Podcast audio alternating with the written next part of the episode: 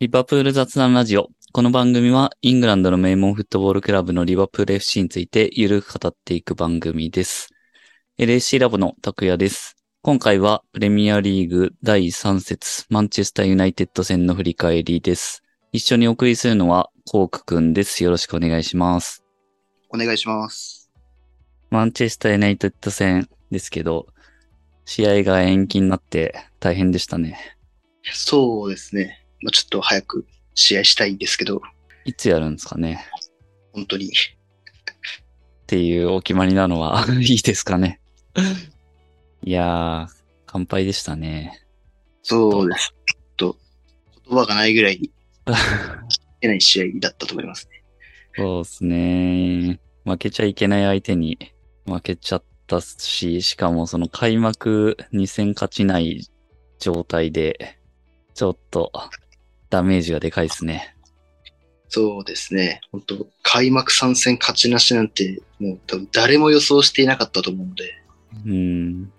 リバプールファンもリバプールファンじゃない人も、本当全人類誰がそんなの予想してたんだろうっていうぐらい、確かに。そうなっちゃう。そうですね。しかも、この先もきつそうだなっていうのが、なんか救いがないですよね。うん。そうなんですよね。まあ、しこんなこと言ったら、負けてる身とか、まあ、勝ってなかった身でこんなこと言うのもあれですけど、まあ正直、落としちゃいけない相手たちも落としてるんで、うんまあ、仕方ないよね、みたいな相手じゃないじゃないですか。落としてると。なんで、そりゃまあ、楽じゃなさそうなところばっかり残ってるように見えちゃいますよ。実際そう。んまあ、なかなか、ちょっと明るい話題がないんですけど、 試合の方に行きますかね。えー、まずはスタメンですよね、やっぱり。スタメンとベンチ。うん。ここがね、まあ、まずスタメンで行くと、センターバックはゴメスですよね。うん。で、中盤。まず、えっと、ファビーニョがベンチっていうのが、うん。まずなんでだろうポイントですよね。これはなんでですかね。まあなんか、コンディションが悪かったみたいな、なんかそんな感じもしなかったし、そうでもないみたいだし、結局出てますからね。そうなんですよね。うん。なんか戦術的にというかその相手関係的にファビーニョじゃない方が良かったみたいなのって考えられるんですかね。いや、考えられなくないですか。そんなこと今までやってないですもんね。相手、どんな相手でも。普通に、どの相手だろうか、基本的に、ファビーニョ、ファビーニョ以上のアンカーなんて、まあ、本当に、いるかいないか、そのレベルだと思うので、うん。まあ、確かに、クリスタルパレス戦のファビーニョは、まあ、良くはなかったですけど、うん。まあ、ファビーニョが良くないっていうよりかは、まあ、ファビーニョがいい選手だなんてことはみんなわかってるじゃないですか。はい。そのファビーニョが良くないっていうのは基本的にその組み合わせの部分で、ファビーニョだってまあできることできないことあって、うん。うん。で、なんていうんですかね、孤軍奮闘みたいな形にクリスタルパレス戦になってて、まあインサイドハーフの部分とアンカーの彼のまあ距離感だったり、まあ連携の部分で全然ダメで、でまあ尻拭いをするみたいな形がファビーニョだったりしたので、うん。まあその部分で、どうなんですかね。ファビーニョ個人が悪いとは、自分的には思ってないんですけど、うん。違うんですかね。ファビーニョが悪いんですかね。 まあ結構、まあコンディションぐらいしか正直考えられないなって気はしますよね。そうなんですよね。まあ、それで代わりに出る選手がいいんだったらわかるんですけどね。うん、確かに。まあでもなんか、思えば開幕戦のフラム戦も途中で下げてますよね。うん。そうなんなんですかよあね、れも話してましたけど、ちょっと不可解というか。はいなので、あの辺からなんか始まってたのかなみたいな確か気もしますね。に。うん。何なんだろうな。気になるな。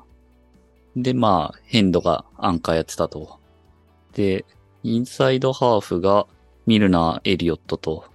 こここはね、まあ、チアゴはもういないのは、あれですけど、ケータが直前で怪我したんですかね。みたいですね。うん。まあ、それもでかいっすよね、この今の状況で。うん。どうですかそれについてコメント。いや、ほんと3人、あのーチアゴとナビゲーターとチェンバレンス、3人で、ほんと1人分ぐらいの稼働率なんじゃないかって思っちゃうレベルないんで、うん。うん。いや、ほんと枚数はいるけど、足りてはないですよね。うん。 その、まあ、中盤の部分は、まあ、クオリティな部分で、その目指すべきところを考えると、ちょっと足りない、ちょっとどころじゃないかな、まあ、足りない中で、枚数だけは、まあ、一丁前に揃ってるので、足せばいいってわけじゃないじゃないですか。まあ入れ替えなきゃいけないので、誰かを、誰か取るなら誰か出さなきゃいけない。まあ、そういう中で、うん、枚数だけは揃ってるのに、まあ、稼働率の面で全然良くないので、まあ特にナビゲーターはなんか、直前に、あの、出場機会がなんか少ないみたいな、もう思ってるみたいな報道が出てたんですけど、いや、なんか、開いた口が塞がらないというか、どの立場で物を言ってるんだろうとちょっと思っちゃいましたけど、うん、いや、ちょっと、まあ、試合に出れないと話にならないので、うん。ちょっと本当にどうしようもないですね。そうですね。いやー、中盤困ったな。困りま、マジで困りましたね、本当に。うん。で、えっ、と、前は、ディアス・フィルミーノ・サラーと、はい。うん。というメンバーでしたと、スタメンはそんな感じで、まあベンチがだいぶ平均背番号が高い。そうですね。ちょっとカップ戦かな、みたいな。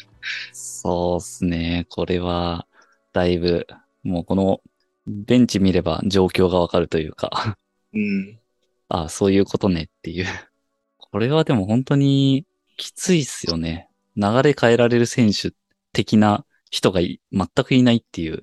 はいなかなかだなっていう不安感がまあかなり、えー大きいスタートでしたけど、結構初めからもうなんか流れつかまれてたというか、そうですね。うん、そんな感じでしたよね。まあ大丈夫かなって思いながら、まあ試合に入っていって、まあ案の定うん、でいいような感じで、まあそうは言ってもユナイテッドもひどかったしって思ってたんですけど、うん。うん、まあリバプールは、まあ開幕2戦と、まあなんていうんですかね、まあ同じようなというか、まあ、そういった感じの入り方で、ユナイテッドはなんかもう、見違えるようなプレーぶりだ、うんちょっとね、やばそうとは思います よね。まあ、だいぶ、ちょっと最初っから飲まれてたな、みたいな感じでしたけど、えーっと、失点が16分。これはちょっと普通にやられましたね。普通にやられましたね。いや、その前も、あの、ポストに救われたところがありましたあけあ、ど、はいはいはいはい。10分とかかな。相変わらず本当早いですね、失点が。全然失点がいや。これはちょっと重症ですね。7試合連続先制点取られてると。うんこれは、あのファンダイクがミルナーに怒られてましたけど。正直、怒れる立場じゃないと思いますけ どね、ミルさんこんなこと言うのもあれですけど、なんか、現実の世界も、なんか、めちゃくちゃ、なんていうんですかね、いい意味でも悪い意味でも、こう、頑張りぶりが目立つ選手って、なんかこう、言える雰囲気があるじゃないですか、ミルナーみたいな。はいでも。この選手って、まあ、ちょっとあの対応、少なくとも淡白ではありましたよね。いい対応か悪いとってき、なんかこう、淡白ではあった中で、こう、え対照的に見るのはもう、本当体投げ出して、うん。かめちゃくちゃ体張ってコース防いでたみたいな。うん。だからミルナーがどういう部分で、その立ち位置について怒っていたのか、それとうも、ん。あまりにも、こう、シュートを打つ選手に対する、こう、プレッシャーにならないような、ちょっと淡白な対応に対して怒ってたのか何かわかんないですけど、うん。そんな、そうは言っても、ミルナーもミルナーで、すっごい簡単に突っ込みすぎだし、まあ、確かにアリソンも、あの、止めるために倒れてはいたので、引っかかるところ、まあ、無理もないとは思うんですけど、まあ、あのシーンだけじゃなくて、全体的に、その、あのシュートに至るまでの試合キックオフから、あのシュートに至るまでの中で、まあ、ちょっとミルナーが、どの立場で、まあ、ああいうふうにファンダイクにこう、あれだけ切れて、切れられるのかなっていうのは、ちょっと思ったりあれはミルナーは、あの、最後のシュートのところを怒ってるんですかね。いや、そうだと思いますよ。だってそれ、シュート以前にファンダイクに対して何か言うこと多分ないと思うんですよね。だって、うん。また別な部分のプレーに対して言っていたのかと。いや、そあれ、れ、ミルナー見えてんのかなあの時。ファンダイクはどうですか倒れてましたよね。いや、でも起き上がった時にファンダイクがああ、見えてんのか。いるだろうし、多分まあ突っ込む前にもうまあさすがにあのレベルでプレーする選手なので、まあ、あの、シュートを防ぎに行くときに、あの距離ですから誰が、自分の味方が誰がどこにいて、みたいなうんうん、把握はさすがにしてると思いますね。はいはいはい。もっと寄せろよってことですね。うん、多分そうだと思いますね。うん。確かにまあ、ちょっとコースは空いてたかなっていう、アリソンと結構被り気味でした。うん。なるほど。これで16分ですからね。まあちょっと早い。早いですね。だいぶ、これで、まあ厳しくなったなっていう。うん。なんかただでさえ追いかけるなんかメンバーじゃないというか正直、ベンチとか含めてこっていう中で、っていうところもなかったですしね。うん。なのでまあちょっときついなっていう感じでしたけど、その後もだいぶきつかったですね。きつかったですね。初シュートが何分だっただろうみたいな、そんな感じですもんね。うん。前半は結局、チャンスはあったかなぐらいの、なんか最後の方の、オウンゴールになりそうだったやつがい一番チャンスだったんじゃないかなぐらいの 感じでしたかね。枠内シュートなかったですもんね、前半は。そっかうん。なるほど。で、後半もそのままのメンバーで。まあ、ここはでも変えるカードがもうなかなかきついですからね。そうなんですよね。たそだ、こかな。思うのは、はい。何か戦術的な部分で、こう何かを変えるっていうことが、まあ多分できないんですよね、リバプールは。うん。リバプールというか、まあそのリバプールのそのコーチ陣とかは、だからこう、何かを変えるとしたら、その、出てる11人の中を整理して何かを変えるっていうよりかは、人そのものを変えないと、多分リバプールのそのサッカーの向けても変わらなくて、うん。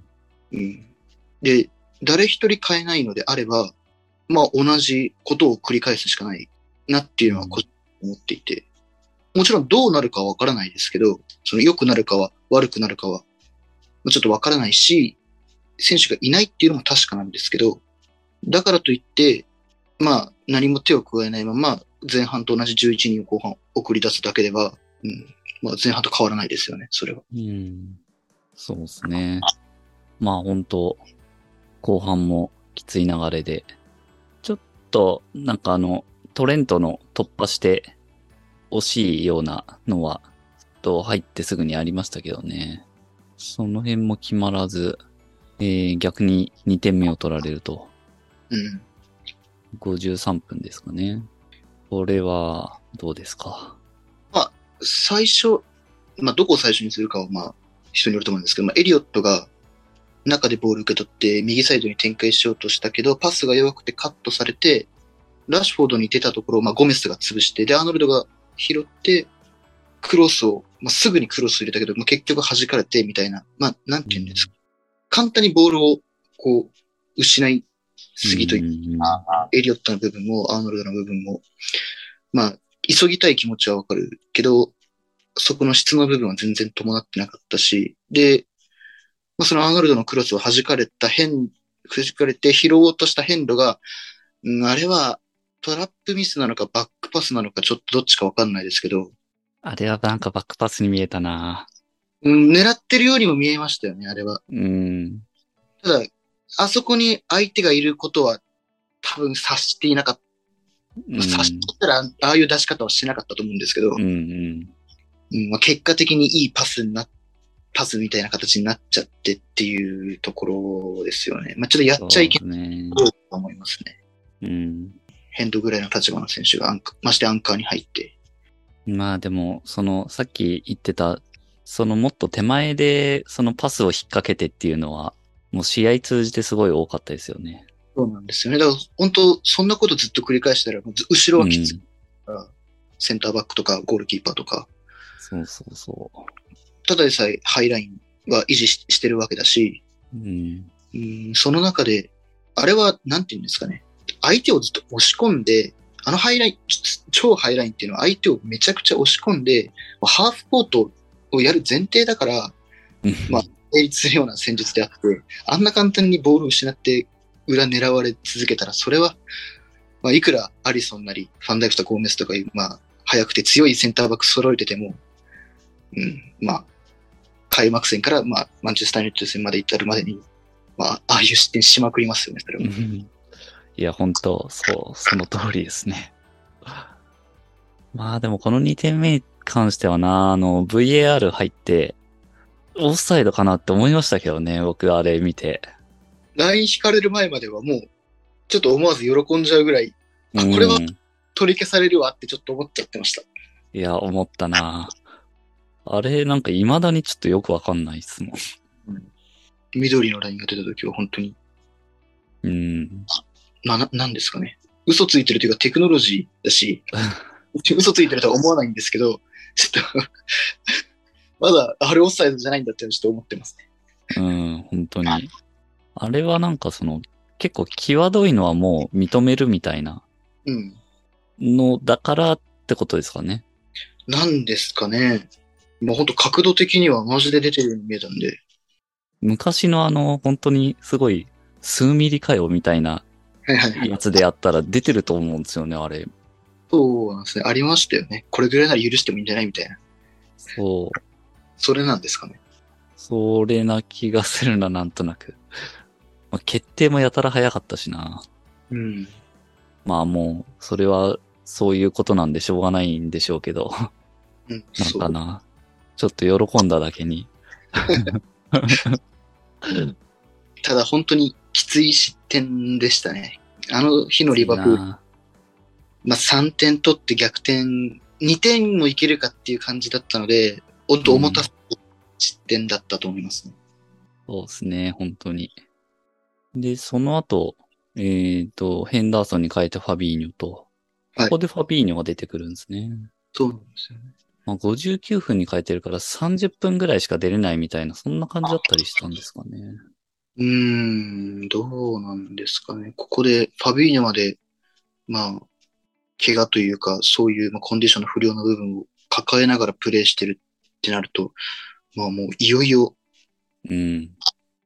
中盤クライシスですね。マジでいやー、離脱されたら本当に困りますからね。 ただ変動を下げるっていうのは結構意外でしたね。あーまあ変度も確かに良くはなかったけど、まあ、少なくとも中盤で出ていた3種の中で一番クオリティのある選手って言ったら多分変度だったと思ううんん。で、うんなんでファビーニョを入れるにしても、まあ、変度一列上げてどっちか下げるかうっんて思ってたら普通に変度だったんで、そこの部分の意外さも個人的にありました。そうですね、確かに。選手交代でいくと、73分にミルナーに変えてカルバーリョ。これでだいぶ、その、インサイドハーフが若くなりましたね。そうです。一気に平均年齢が、まあは半分ぐらいですね。カルバル ト見るな。確かに。 40近いぐらい。まだまあ 20? なってないぐらいのうんカルバルト二人の年齢足してみるなぐらいなのかな。それで、まあ、ゴールはその後か、82分。はい。サラ。これはまあ、カルバーリョのシュートを弾いて、サラが押し込んだって形ですかね。うん。うまかったですね、カルバーリを。うん。よく反転してシュートまで持ってったと思いますね。うんうん。まあ、サラーもよくあそこにいて、はい。ヘディングでね。まあ、カルバーリは数少ないポジティブな要素というか、うんうん。期待感を持たせてくれるようなプレーしてくれたかなって思いますね。確かに。結構ツイッターとか見てても、もうカルバーリをもっと見たいみたいな。うん。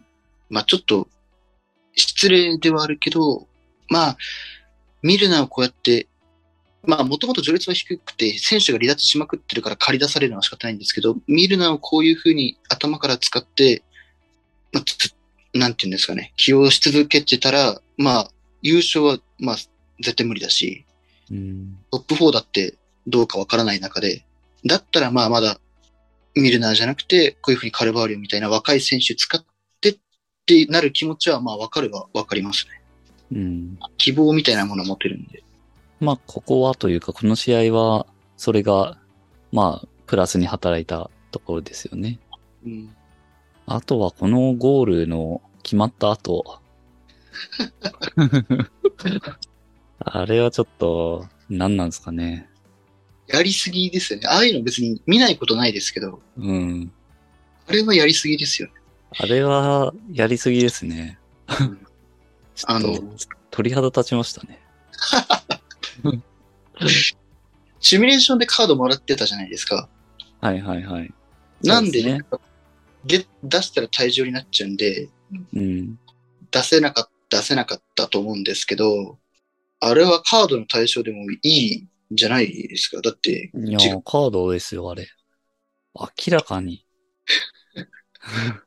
いやうまく逃れましたね、本当に。うん。サラもだいぶ怒ってましたよね、 さすがに。珍しいですね、あそこまで。サラうがんいやー、気持ち悪かったなあれは本当に 気持ち悪い。まあ相手側からしたらなんか素晴らしい勝利への執念みたいな感じに持ち上げるんでしょうけど、うん。反対側から見たら本当に気持ち悪いだけですね。なんか勝利の執念もちょっと違う気がするんだけどな あれ。ヘンダーソンとかがあれやったらちょっとショックだもん な。自分はそれをなんか勝利への執念って言わないと思うな。まあやらないと思いますね。やるようんリバプールにいないんじゃないかなって、ちょっと信じたいというか。信じたいですね。うん。まあ、やってもちょっとすぐ話すぐらいの感じですよね。うん。そうボールちょっと投げて、そうそうそうそう。ちょっと遠いところに投げるとか、それくらいの意地悪みたいな、うんはあっそれはてなもんか全然わかるというか。あそこまで抱え込んで、 そうそう最後ちょっと顔にあったからって、そうそうそうそう。あれはちょっと、ちょっとね、まあもう人間の問題ですよね。うん。まあまあ。 これでね、あと1点で引き分けっていう。うん。まあ負けるよりは心理的にはめちゃくちゃ違いますからね。そうですね。まあ、このラジオとかでもちょいちょい言ってますけど、まあ、追いついて引き分けるなら、まあう、んまだいいみ確たいかなに。確かに。っていう中で、ロボに変えて罪ミカス。うん。これもなんか最近よくあるじゃないですか。そうですね。これは何なんですかね。ロバートソンも、最近そこまでハイパフォーマンスっていうわけではないけど、うん。あの彼の問題っていうよりかは全体的な部分で、その引っ張られちゃってるところもあると思うし、であとシンプルに使える選手がいないんで、まあ、もったいないじゃないはいはい。余らしたら余らしたで。中まあ、ポジション的にサイドバックをそのサイドバックで交代するのもったいないけど、まあ、本当日本代表ぐらいしか見ないですから。サイドバック変える ただ、ただまあ、ツイミカスも本当にいい選手だし、うん。まあ、他に出せるような選手もいないんで、うん。うんまあ、もう、もうちょっとどっちかがすげえ攻撃に偏ってる選手だったら、こう、片方ウイング起用みたいなところもあるかもしれないですけど、そこまでじゃはいはいなくて、まあ、ツイミカスのプレータイムを確保してあげるっていう面では、うん。うん、まあ、わかるカードの切り方なのかなと思いますね。まあもうその時点でベンチに残ってるメンバーで言うと、正直ちょっといないもんな。あの展開で出せる選手。 ああいう選手たち使ってプレシーズン4-0で負けてるんで、あ、そっか。 なるほど。そういう時は、はい、そういう言い訳使いましたけどツイミカスもね、あの、もっと前目の方に、こう、投入したい選手がいて、自分の優先順位が下がるのはわかるんですけど、まあうん分かってくると思うんですけど、こういう試合でも余らせちゃうんだったら使ってあげた方が、まあ、出てくとは思わないですけど、一応立場的にはやっぱり控えなので、す うん。ごくいい選手だから、まあ、レギュラーのポジションを求めて、いつ移籍されてもおかしくないぐらいの働きぶりではあるから、まあ、その部分でプレータイム作ってあげるっていうのは、まあ、いいのかなと思います。なるほど。だから、ロボがとかっっていうよりかは、そういう面もあるのかなとは、個人的に。に。うんうんなるほどね。まあ、最後追いつけず、結局2-1で負けと。うん。いやー、悔しかったなそうですね。まあでも納得の敗戦ではありましたね。まあ負ける、まあ、確かに。負けるよな、これは、みたいそうですね。悔しいけど、なんか、これ、この先、リバプールどうするかっていう、なんかもうそういう不安の方がなんか強かったなっていうな。感じかな。シーズンが経つにつれて改善されていくような、そういう問題じゃない気がします。うんそうなんですよねこ。のまま行っても同じことを多分繰り返すだけうん。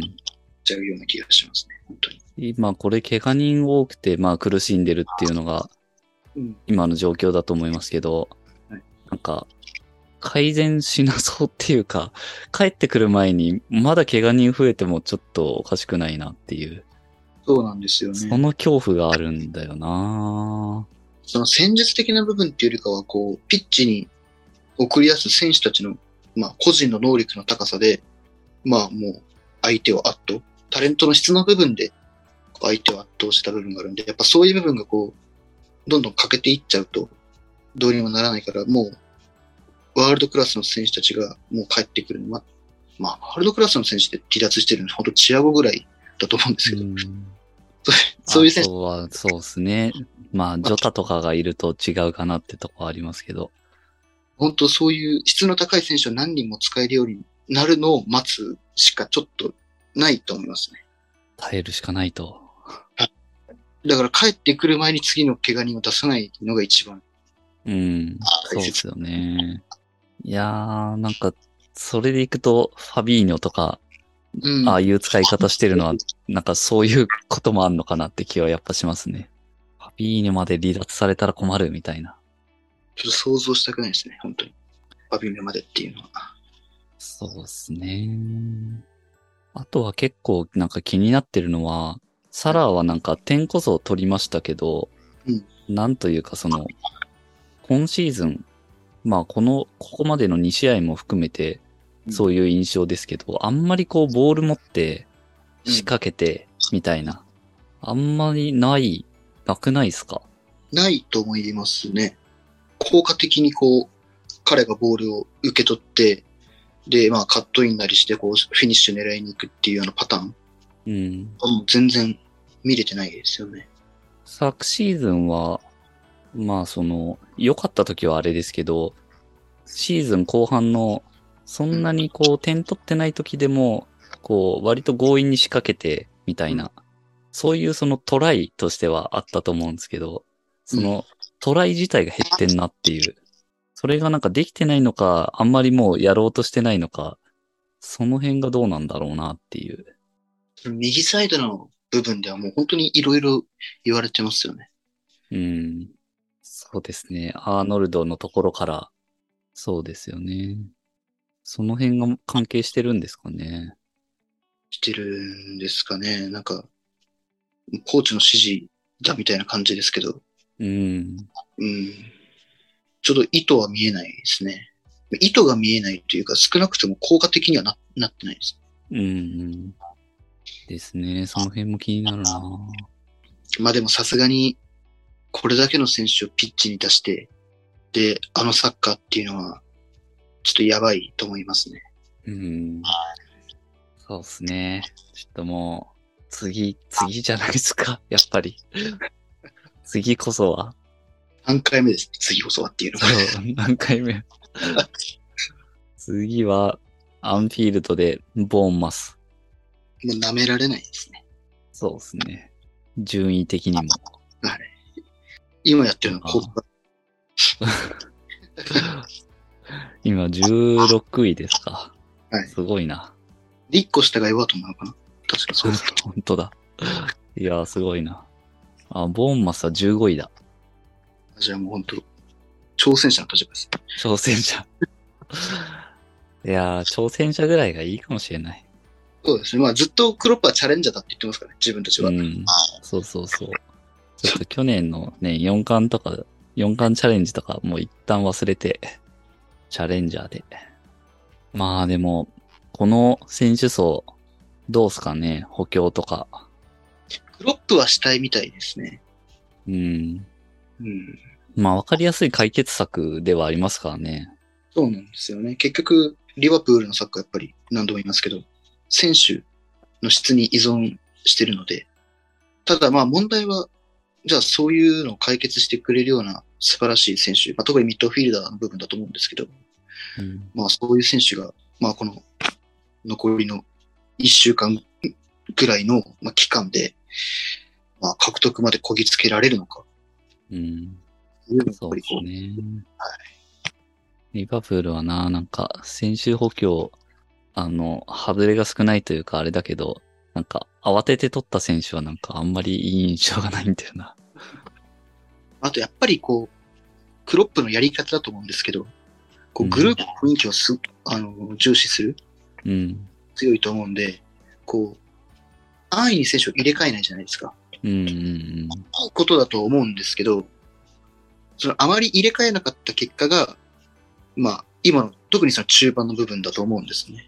うん。うん。来シーズン、まあ、ミルナーがさておき、まあ、チェンバレンとナビゲーター契約満了の年だし、まあ、そこでミルナーまでカウントしたら、こう、3人一気にいなくなる可能性が高いわけですから、まあ、今のうちにミッドフィルダー1人入れ替えてもいいんじゃないかなと思うんですけど、まあ、この1週間、残り1週間の段階になっちゃって、それが実現するのか。最初に言いましたけど、人だけは、人数だけはいるので、使えないけど、怪我しまくってるから。なんで、取るにしても誰か出さないとっていう中ではいはい。入れてこれるんですかね。ファン心理的にもですねガス抜きはなりますからね、新戦力が来うる。ん、まあ確かに。いやー、どうなりますかね。あと一週間ってことですかね。はい。まあ、僕らでも次の試合もまた応援するしかないんで、ちょっとスカッとね、スカッと解消して、はい。ちょっと本当今にシーズンまだ勝った試合の振り返りしてないん で、やばいっす。はいですね。次こそはっていうところで応援していきましょう。はい。じゃあ、今回は、ちょっと明るい話題が全然出ず、はい。あれでしたけど、まあ次回に期待と、それは。そうですね。はい。ということで、今回は以上です。この番組は、リバプールを日本一応援するのが楽しい欧州サッカークラブにというミッションで運営している LAC ラボがお送りしました。それでは、また次回。